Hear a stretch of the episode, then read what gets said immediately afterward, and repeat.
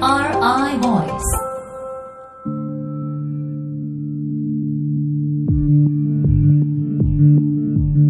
NRI ボイスこんにちは金子直です。この番組は NRI 野村総合研究所が誇るプロフェッショナルな方々が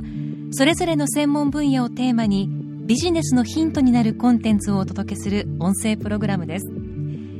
今回もお話を伺いますのは NRI 社会システムコンサルティング部主任コンサルタントの五木清中さんです。よろしくお願いいたします。よろしくお願いします。五木さんにはサーキュラーエコノミーをテーマに4回にわたってお話を伺ってきましたが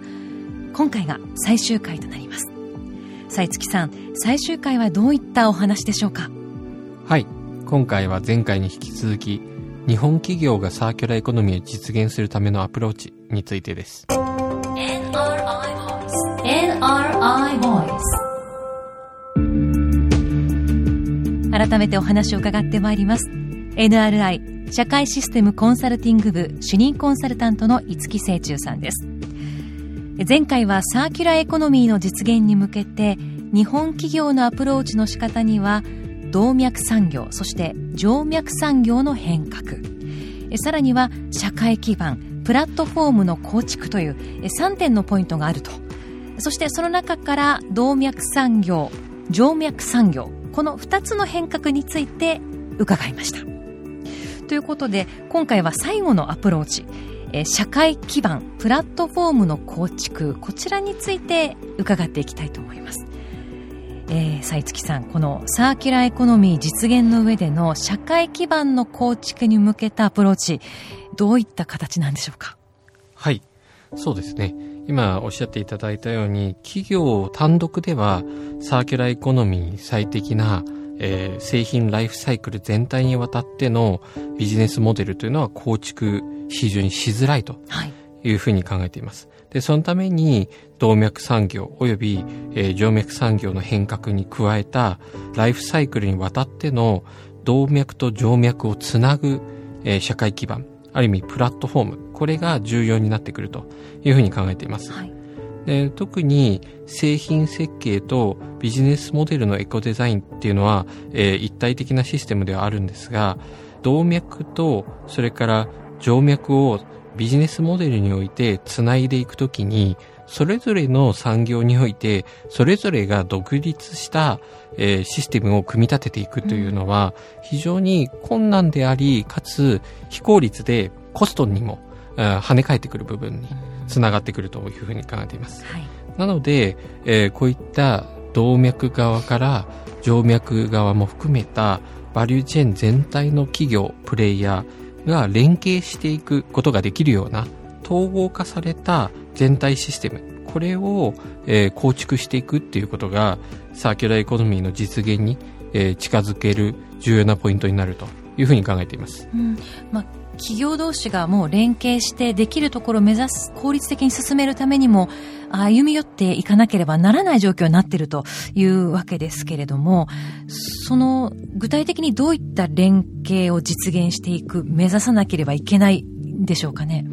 そうですね。やはり製品のライフサイクルにわたって、えー、連携していくということは、製品のトレーサビリティを製造から使っている最中で、それから、えー、使い終わって、えー、廃棄する手前のリサイクルするところまで含めて管理していく、あるいはトレーサビリティを確保していくということが非常に重要になってくると思います。はい、で、その中でも特に5つの連携のパターンが今後重要になっていくというふうに考えています。はい、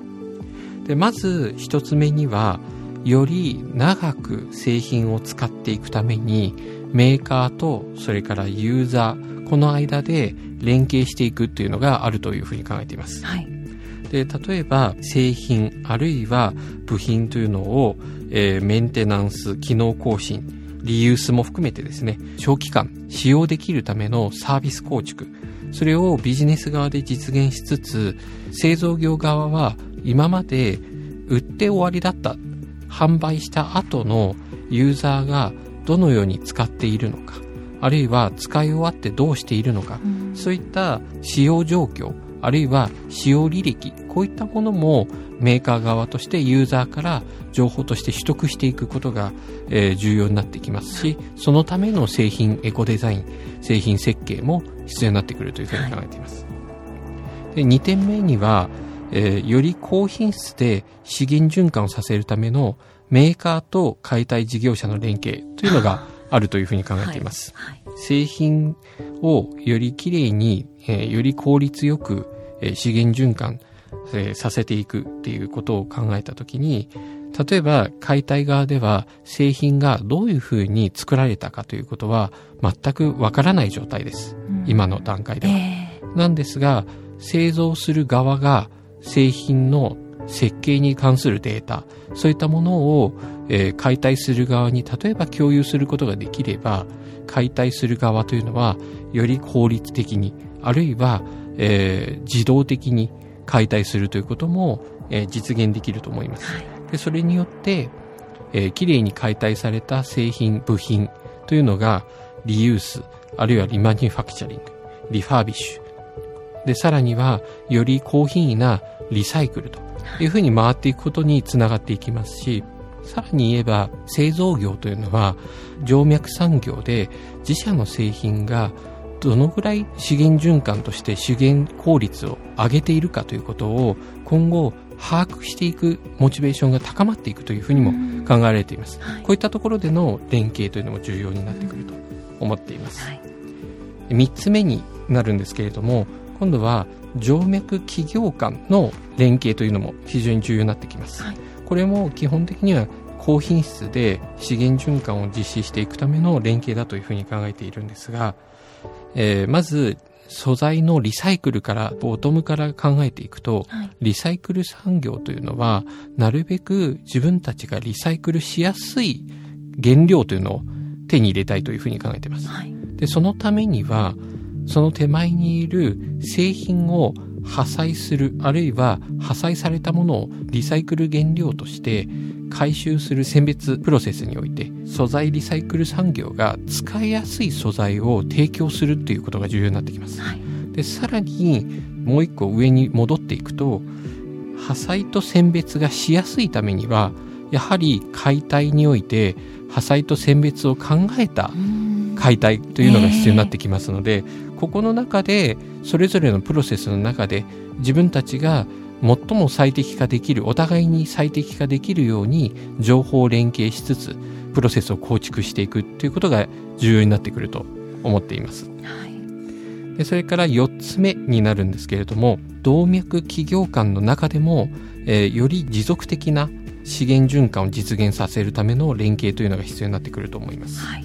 動脈企業の中でもえいくつかの連携のパターンにさらに細分化されていくとは思うんですけれども代表的なところだけ申し上げると例えば素材メーカー部品メーカーそれから製品メーカーと、えー、物を作る3つのプレイヤーがお互いに、えー、リサイクルリユースそういった循環を意識した素材あるいは部品作りあるいは製品設計というのを連携しながら作っていくと。そういった、はい、あの取り組みがやはり重要になっていきます。今申し上げたのは横の連携になるんですけれども、えー、製品メーカーと製品メーカーの間でも、うん、えー、連携していくことも重要になってきます。はい、例えばリサイクルのしやすい素材というのを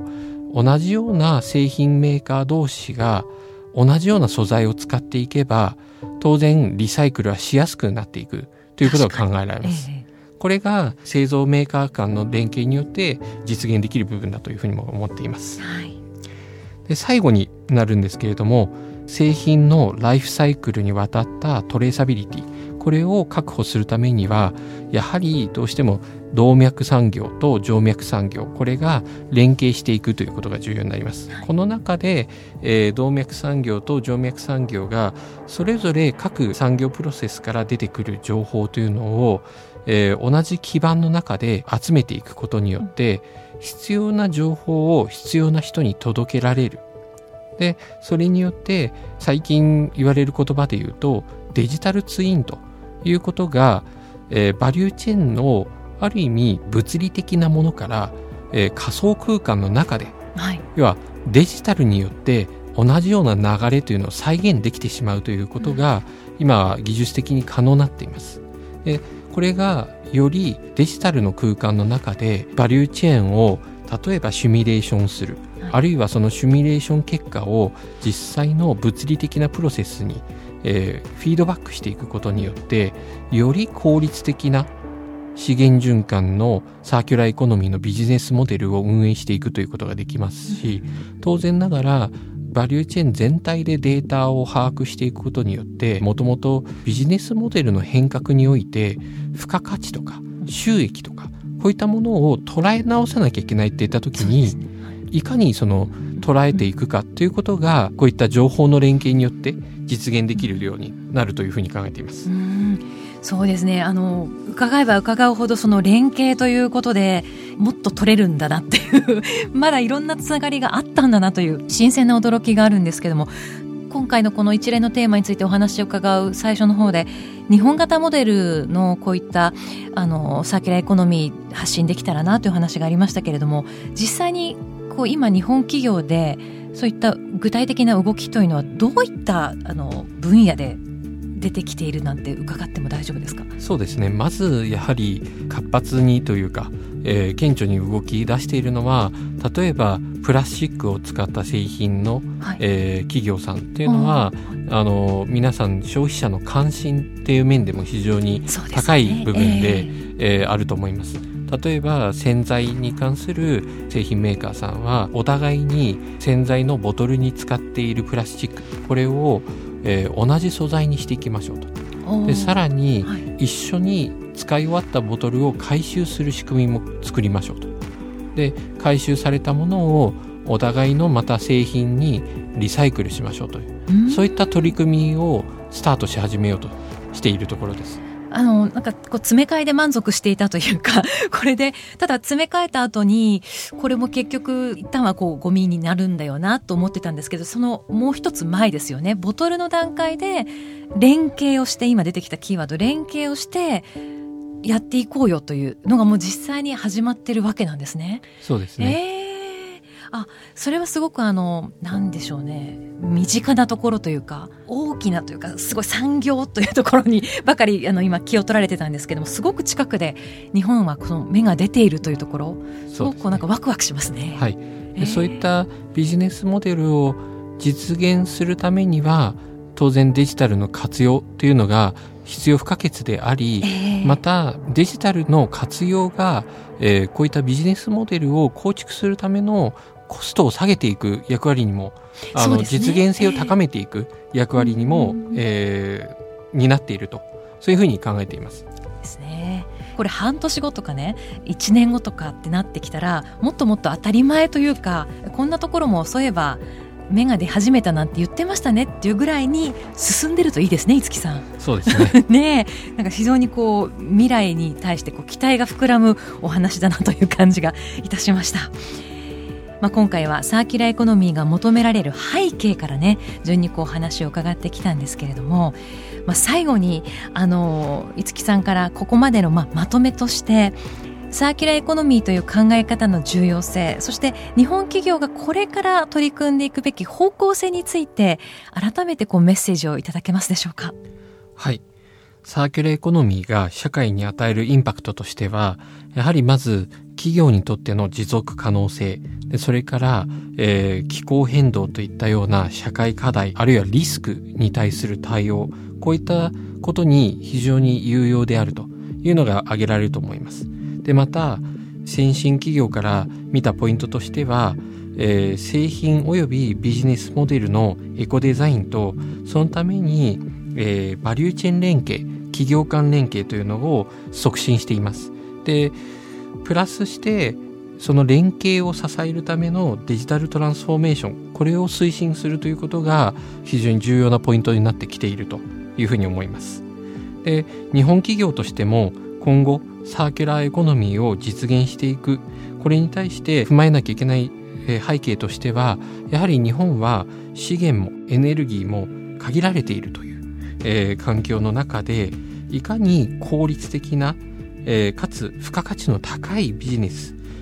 こういったビジネスモデルへの転換というのをいかに早く実現していくのか。で、そのための、えー、企業間連携というのをいかに、えー、実現していくのかっていったところ、サーキュラーエコノミーの価値観というのを取り入れていくことが重要になっていくんではないかなというふうに思っています。えつきさん、えー、お話ありがとうございました。ありがとうございました。NRI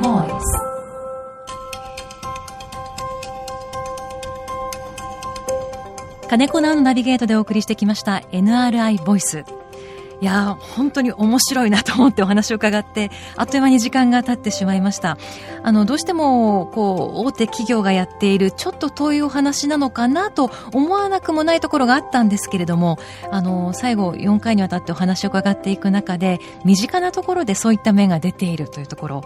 私はもちろん消費者の目線からお話を伺ってきたわけですけれどもそれがこう例えばワクワクするデザインであったりとか参加したいなと思える何か付加価値があるともっともっとこうエンジンがかかるかな全体が一気に動くような非常にあの将来性のあるお話なんだな動きなんだなという感想を持ちました。今後が非常に楽しみです。この番組はアップルやグーグルなどのポッドキャストのほか NRI のウェブサイト内からもお聞きいただけます。NRI ボイスで検索してチェックをしてください。NRI ボイスこのシリーズでは全4回五木清中さんにお話を伺いました。ナビゲーターは金子直でした。